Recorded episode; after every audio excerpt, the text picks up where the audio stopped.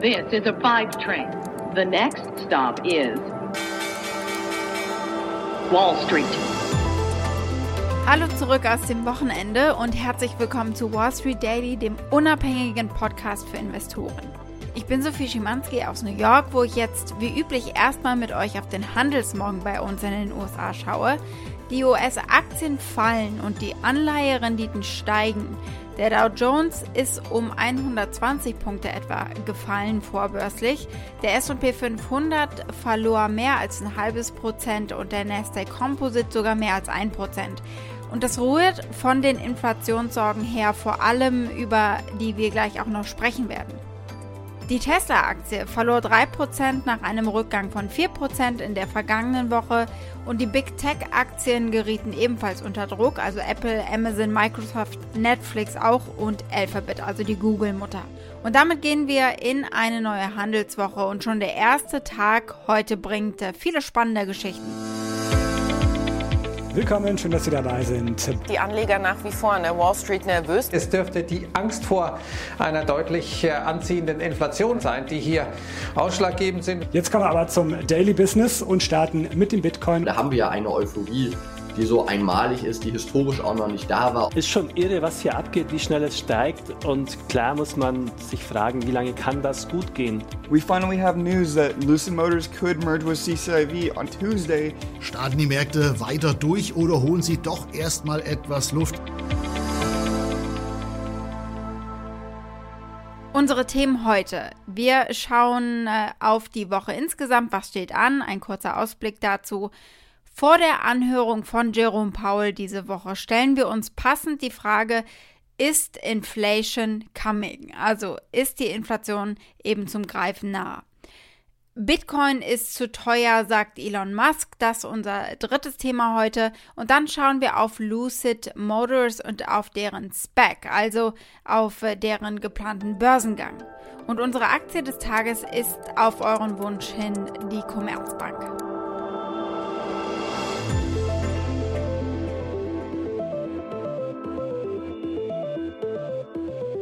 Zunächst äh, ein Blick auf die Woche. Es stehen Berichtsergebnisse an, unter anderem von den Börsenneulingen Airbnb und DoorDash. Also beide berichten eben das erste Mal seit ihrem IPO. Und dann gibt es äh, Zahlen vom ja, vielleicht erfolgreichsten Impfstoffkandidaten Moderna. Die beiden Baumarktketten Home Depot und Lowe's melden und ebenso der Chiphersteller Nvidia. Es laufen einige Investorenveranstaltungen. Twitter zum Beispiel hat eine Snap ebenso und Viacom CBS, Hasbro und Mattel haben ebenfalls eine geplant. Und dann findet heute eine Spotify Technology Veranstaltung statt äh, namens Stream On. Da informiert Spotify Investoren zum Stand des globalen Streamings eben von Audios. Später dann gibt es noch eine QA-Session und äh, eine Investorendiskussion. Das haben wir dann morgen auf dem Schirm. Und morgen sagt Notenbankchef Jerome Powell vorm Kongress aus, macht er zweimal im Jahr, also ist jetzt nichts sehr Außerplanmäßiges, aber es ist wichtig, vor allem weil die Corona-Krise hat eine alte Angst wieder aufflammen lassen. Ja, die Anleger haben die lange nicht mehr gehabt in dieser Art. Die Inflationsangst ist zurück. Laut Tobias Levkovich, dem führenden US-amerikanischen Aktienstrategen von Citigroup, deuten Frühindikatoren darauf hin, dass möglicherweise ein regelrechtes Inflationsdrama bevorsteht. Der Stratege Michael Howell von Cross-Border Capital sagt, solche Zahlen haben wir einfach noch nicht gesehen in Vergangenheit. These are numbers we've just never seen before. Fiscal deficits on the IMF numbers could be, you know, we could be seeing a 6.5% of GDP stimulus globally. So there's an awful lot of money going into markets. And that is likely to cause, I would suggest, an inflation problem coming into 2021. Schuld für diese Geldflut ist ein Mix aus lauter guten Dingen. Es sind die Aussichten auf wirtschaftliche Erholung, sinkende Corona-Fallzahlen und weitere fiskalische Anreize.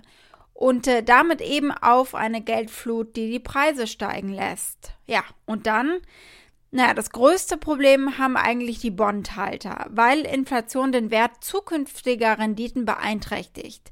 Für Aktienhändler sind die Nachrichten weniger kategorisch schrecklich. Zwar wird es bei einem Anstieg des Preisdrucks auch Verluste an den Aktienmärkten geben, aber bestimmte Unternehmen können auch schlicht größere Gewinne aus höheren Preisen herausholen, manche mehr, manche weniger. In Vergangenheit hat das so ausgesehen.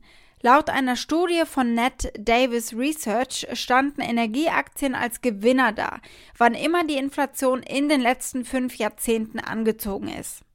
Goldman Sachs empfiehlt für Zeiten mit hoher Inflation in Unternehmen wie dem Autohersteller Ford zum Beispiel zu investieren, Unternehmen, die also easy höhere Gewinne aus ihrem Verkauf erzielen können. Für Societe Generale deutet die Situation darauf hin, dass Bergbauaktien bessere Absicherungen anbieten, falls der Druck sich eben weiter erhöht. Und davon ist auszugehen. Ken Rogoff ist US-amerikanischer Ökonom und Harvard-Professor und der sagt, er ist nicht besorgt in der kurzen Frist, weil Inflation so langsam äh, ins Bild kommt. Aber sie kommt.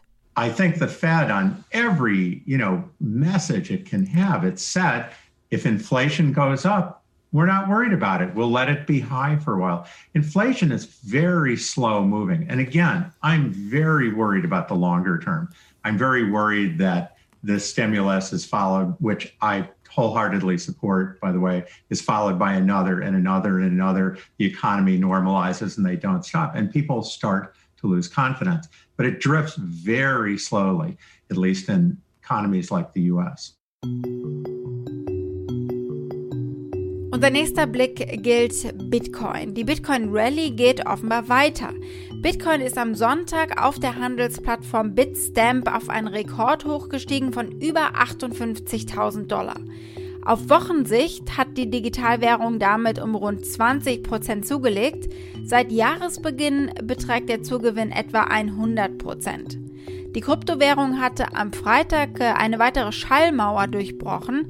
Zum ersten Mal waren alle im Umlauf befindlichen Bitcoins zusammen mehr als eine Billion Dollar wert. Ausgerechnet Elon Musk, Cheerleader von Bitcoin bislang, schrieb am Wochenende, Bitcoin-Preise schienen ihm sehr hoch zu sein. Ja, das ist richtig, Elon. Deswegen hat Tesla mit seiner Investition in Bitcoin ja bereits Papiergewinne in Höhe von rund einer Milliarde US-Dollar erzielt.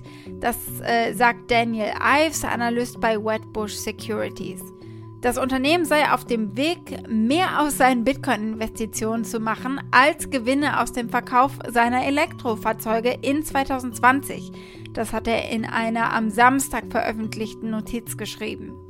Woher kommt eigentlich Musks Hin und Her, sein Hü und Hot, was Bitcoin betrifft? Hier spricht er vor etwa einem Jahr darüber, dass er glaubt, Bitcoin sei vor allem geeignet für illegale Transaktionen. Damals hat er noch kein Bitcoin besessen. Sicher ist er sich seiner Sache aber nicht gewesen damals, so klingt es zumindest. My opinion of Bitcoin is that uh, I, I mean I think Bitcoin is probably a good thing, um, but it's it's essentially uh, it, it, its main thing, thing will be, I mean, this, it, it's, it, it's, I think it's primarily going to be a means of, of doing illegal transactions. but that's not necessarily entirely bad. Not, you know, it will be useful for legal and illegal transactions. Otherwise, it would have no value as a use of for, for legal transactions because you have to have a legal to illegal bridge. Yeah. Um, I don't own any Bitcoin. Schauen wir auf den Elektroautobauer Lucid Motors, also mal nicht Tesla. Lucid Motors steht offenbar kurz vor dem Börsengang durch eine Fusion mit einem Blankoscheck-Unternehmen, also eine SPEC. Das könnte Anfang dieser Woche bekannt gegeben werden, das sagen mit der Angelegenheit vertraute Personen. Lucid Motors baut Elektroautos. Der CEO Peter Rawlinson war zuvor Teslas Chefingenieur für die Model S Limousine. Aber als Konkurrent betrachtet er Tesla nicht. Sie konkurrieren eher mit den Luxusautobauern wie Mercedes. Tesla sei eher ein guter Vergleich zu ihnen, vor allem das frühe Tesla. Lucid ist nämlich praktisch immer noch ein Start-up. So I don't really see us as a direct competitor as Tesla in the product. But it is a very valid comparison to compare us with Tesla in terms of our technology. And in a sense, Lucid is a very similar position to where Tesla was 10 years ago. Tesla had the tech, the other entries didn't. And we see today a whole phalanx of startups in the EV space. They don't have the in house technology. That's what differentiates Lucid in house technology, world class electric vehicle tech. Aktuell nehmen sie Vorbestellungen für den Lucid Air an. Lucid plant im zweiten Quartal mit der Auslieferung der elektrischen Limousine zum Preis von knapp 80.000 Dollar an US-Kunden zu beginnen. Der Air soll mit einer einzigen Ladung mehr als 500 Meilen fahren können. Es ist geplant, ab 22 günstigere Versionen des Airs anzubieten und später auch einen batterieelektrischen SUV zu bauen. Hier mal ein Ausschnitt aus einer Produktvorstellung, wo sie das Glasdach und äh, das Design des Innenraums vorstellen. Oh, und den Frunk, den Front Trunk, also ein zweiter Kofferraum vorne. The front of the vehicle is meant to be more sporty. Typically, we do that in darker colors. As you work your way to the back of the vehicle, this is meant to be a more relaxing environment. And so those areas are always done in lighter, brighter colors. The first version that we launch with will be a bench seat. We're also going to offer an executive rear seat. This will recline 45 degrees and take full advantage of the Lucid Air's rear space. In addition to this lounge space, we have this incredible glass canopy. And this is this whole idea of letting light into the vehicle and create a very open and airy experience. Diese Autos zu bauen ist natürlich äh, sehr teuer. Aber Probleme, genug Kapital einzusammeln, haben sie nicht. Der Staatsfonds von Saudi-Arabien hat bereits mehr als eine Milliarde US-Dollar in das Unternehmen investiert. Und nun ist eben der SPEC geplant. Das Akquisitionsunternehmen, die SPEC, eben soll, so heißt es, zwischen 1 und 1,5 Milliarden US-Dollar an Finanzmitteln von institutionellen Investoren einsammeln. Die Bewertung und die Höhe der zusätzlichen Finanzierung können sich natürlich aufgrund der Nachfrage der Anleger noch ändern. Ein Deal für den Elektrofahrzeughersteller könnte bereits morgen bekannt gegeben werden, heißt es. Die Gespräche dauern noch an und sie können natürlich auch jederzeit auch noch scheitern. Vielleicht gucken wir uns kurz mal an, was Specs überhaupt sind. Specs sind ziemlich beliebt geworden, vor allem für kleinere, unbekanntere Unternehmen wie Lucid. Dabei findet sich das Unternehmen, das sich an der Börse listen lassen will, mit einer Spec zusammen. Einem Unternehmen, das nur besteht, um bei einem Börsengang Geld einzusammeln. Was anderes machen sie nicht. Mit äh, diesem Geld dann wiederum können sie eben ein Unternehmen ihrer Wahl akquirieren. Es ist ein Umweg an die Börse mit mehr Unterstützung und mit weniger Regulierung. Chamat Palihapitiya ist kanadisch-amerikanischer Venture-Kapitalist und erklärt, warum Specs so attraktiv sind. Dem Unternehmen sparen sie Zeit. Das kann innerhalb von 90 Tagen public gehen. Sie sprechen dafür mit den Investoren statt einer teuren Roadshow des Unternehmens und das führe auch zu einer längerfristigen Unterstützung äh, der Investoren. Und für Hedgefonds ist es attraktiv, früh in spannende junge Unternehmen zu investieren, die sonst vielleicht gar nicht an die Börse gehen könnten. Denn das wiederum bedeutet, dass mehr dieser Unternehmen sich eben trauen, äh, an die Börse zu gehen und somit wächst am Ende auch die Wirtschaft und die Wirtschaftsaktivität. So there's benefits to the CEO and founder, which is that they get better understood in the public markets. So then there's more long-term support. They get to go public in 90 days versus, you know, 18 months. And uh, it's just a much lighter weight process. And then for the public markets, by doing this incrementally, I think that I'll help educate the smartest hedge funds and mutual funds to want more of these younger businesses. And then younger businesses will be less afraid of going public sooner. And that'll start to turn the capital markets momentum in favor of long term growth. Und Specs dominieren in diesem Jahr die Börsengänge ganz deutlich. 2020 war schon ein sehr starkes Jahr, aber dieses Jahr machen sie 63 Prozent der fast 77 Milliarden US-Dollar aus, die nach Angaben von Bloomberg bereits an US-Börsen neu aufgebracht wurden. Aktuell warten 146 Unternehmen, die seit dem 1. Januar eingereicht wurden, darauf, dass ihre Specs bei Börsengängen für sie Geld einsammeln.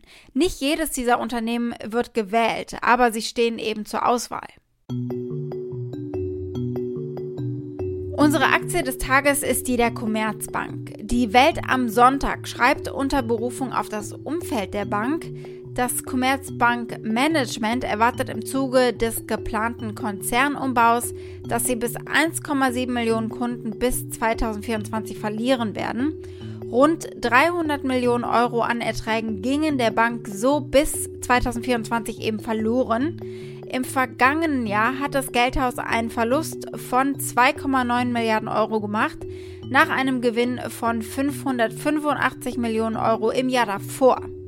Schuld waren Umbaukosten, Abschreibungen auf Firmenwerte und auch äh, eine deutlich gestiegene Risikovorsorge für faule Kredite. Der neue Commerzbank-Chef Manfred Knof will dieses Jahr aber wieder schwarze Zahlen schreiben.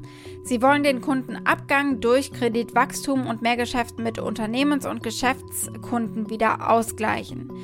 Trotz Belastungen durch die Corona-Krise soll das Betriebsergebnis in 2021 also positiv werden. Bis Anfang Mai will Knof einen Sozialplan für den Abbau von 10.000 Stellen parat haben. Gucken wir kurz, was Analysten bislang gesagt haben. Das durchschnittliche Kursziel von 15 Analysten liegt aktuell bei 6,16 Euro. Der Abstand zwischen dem durchschnittlichen Kursziel und dem aktuellen Kurs beträgt damit etwa 18 Prozent. Zwei Analysten haben ein Kaufrating auf der Aktie, neun sagen Hold und vier verkaufen. Wall Street. Das war's mit Wall Street Daily für heute. Für Fragen oder Vorschläge erreicht ihr mich natürlich äh, via E-Mail unter wall-street-daily at mediapioneer.com. Und damit wünsche ich euch einen erholsamen Abend. Bis morgen, eure Sophie.